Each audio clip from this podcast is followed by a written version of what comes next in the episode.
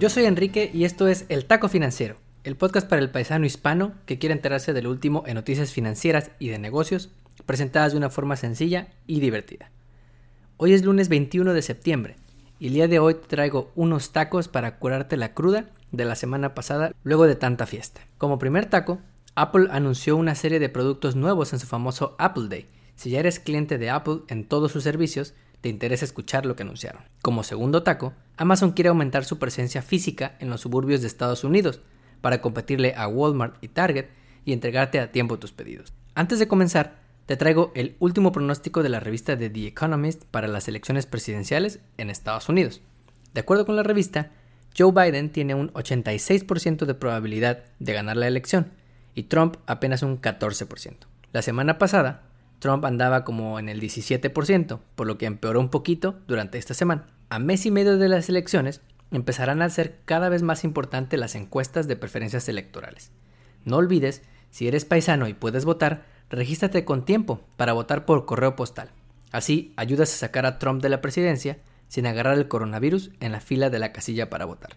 También antes de comenzar, en nuestro episodio 25 hablamos de que Walmart y Microsoft podrían comprar a TikTok antes de ser prohibido en Estados Unidos por Donald Trump, pues resulta que los ganadores fueron Walmart y Oracle, la empresa de software que es dueña de lenguajes de programación como Java.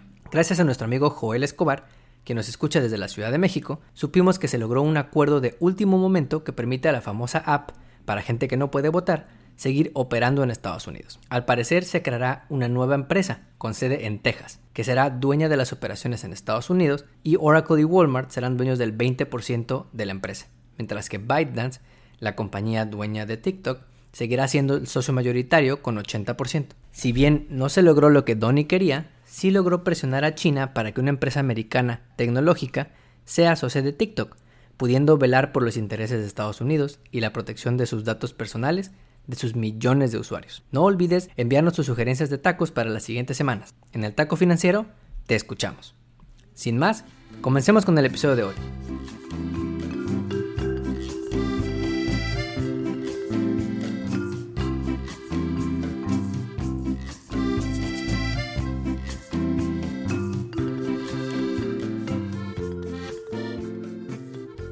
Como primer taco, el martes pasado Apple tuvo su famoso Apple Day, estos eventos que cada año hace donde normalmente anuncian el nuevo iPhone por el que te endeudas a 80 meses sin intereses.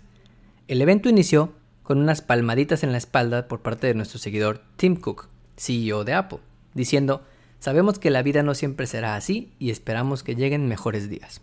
Te voy a contar todo lo que anunciaron y por qué esto es importante si ya usas alguno de los servicios de Apple. Primero, anunciaron su nuevo Apple Watch Series 6, que tiene nuevas cositas como un medidor de oxígeno en tu sangre, muy conveniente en tiempos de una pandemia global. El meollo del asunto es que costará 399 dólares y ni siquiera va a incluir cargador. O sea, podrías comprarte relojes a toda la familia y todavía te sobra. Segundo, anunciaron un servicio de fitness, y a que no te imaginas cómo se llama.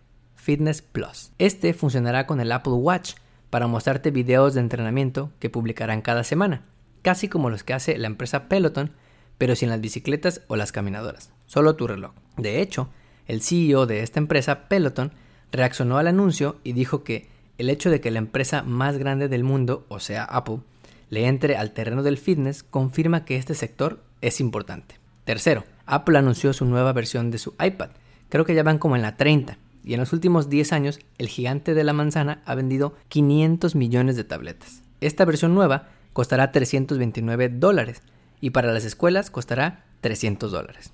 Y es que ahora con las clases online, todo mundo le apuesta a competirle a opciones como Chromebook, de la que hablamos en nuestro episodio pasado y que cuesta prácticamente lo mismo. Número 4. Y esto a muchos les sorprendió. Apple no anunció un nuevo iPhone en este evento. Se rumora que podrían anunciar algo de aquí a un mes, pero yo creo que no les conviene porque las ventas de iPhone no han pintado muy bien para la empresa y podrían no venderse muy bien en medio de una crisis económica histórica. Además, ya lanzaron este año un iPhone de bajo costo, el pasado mes de abril. Quinto punto, y este fue el anuncio que me pareció más importante y que la verdad no, quiero, no creo contratar, es un modelo de suscripción que lanzarán en otoño llamado Apple One, donde básicamente por una suscripción tienes acceso a varios de los servicios que ya ofrece Apple y que probablemente pagas sin saber que los tienes.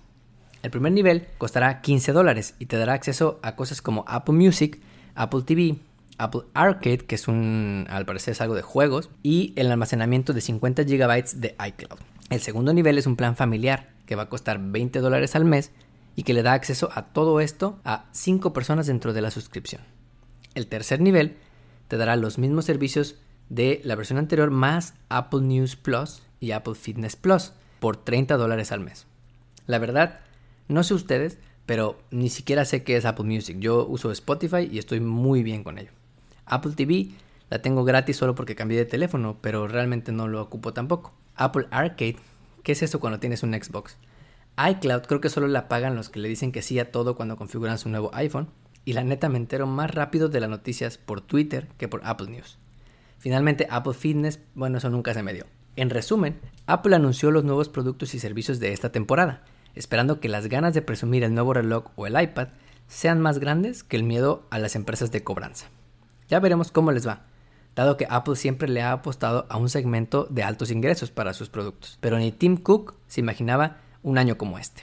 Como segundo taco, como si no fuera suficientemente poderoso, se reportó que Amazon está planeando instalar cerca de 1.500 centros de distribución dentro de los suburbios de las principales ciudades en Estados Unidos.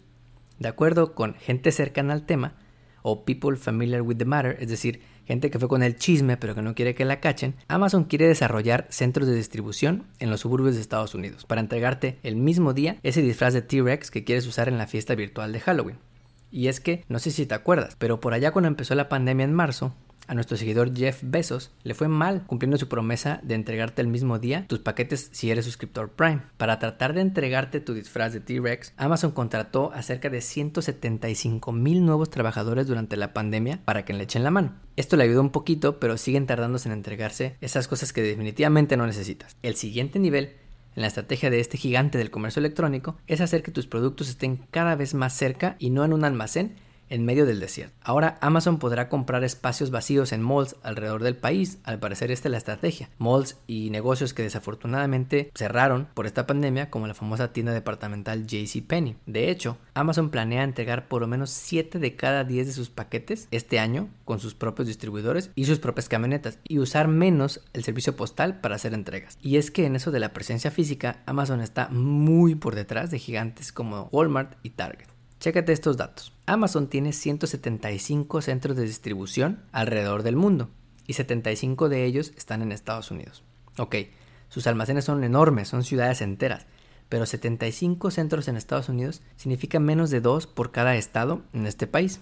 A diferencia de Amazon, Walmart tiene casi 11.500 tiendas a nivel global y nada más en Estados Unidos tiene 4.700 tiendas. Casi 9 de cada 10 personas en este país viven a menos de 10 millas de un Walmart. Imagínate ese nivel de presencia física. Target, por su parte, tiene como 1900 tiendas en todo el país. Si estos monstruos del retail usan sus tiendas como centros de distribución, pueden llegar mucho más rápido a tu casa que las camionetas azules de Amazon que van entregando por la ciudad. Además, Walmart lanzó recientemente un servicio de suscripción para competirle a Amazon Prime y ofrecerte delivery en dos horas. Si quieres conocer más sobre este servicio de Walmart, en nuestro episodio 18 te platicamos más detalle.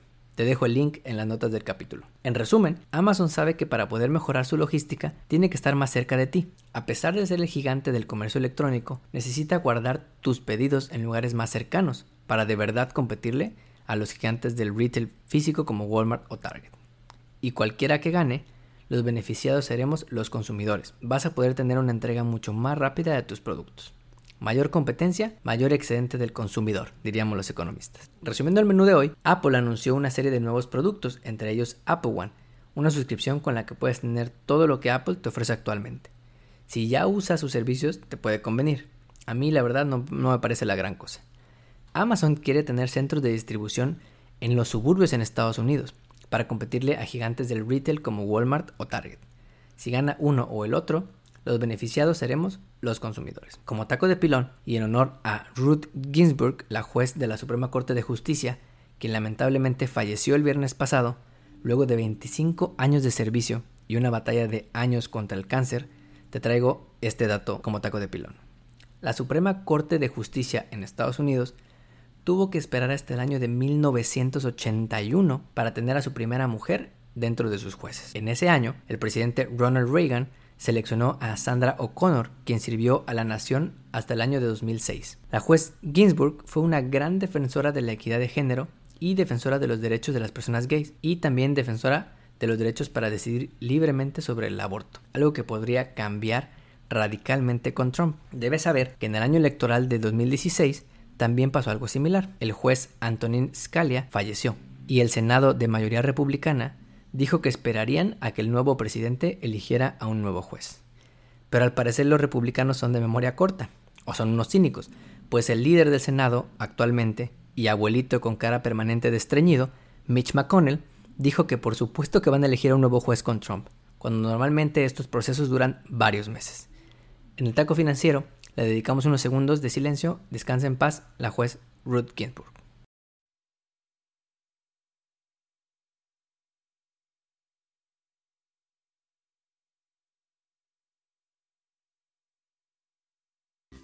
No olvides suscribirte a nuestro podcast donde quiera que lo escuches y ponerle 5 estrellas, nos ayudas mucho con tus ratings.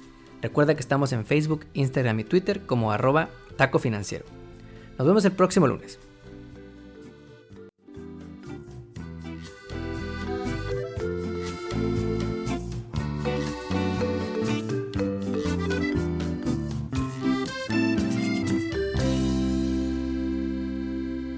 El podcast que acabas de escuchar, El Taco Financiero, refleja la opinión exclusiva del presentador o sus entrevistados y no representa la opinión de patrocinadores o terceros. El podcast tiene el objetivo exclusivo de informar y no busca promocionar la compra de acciones o empresas en específico. Tampoco es un reporte de investigación y no representa consejo legal o financiero.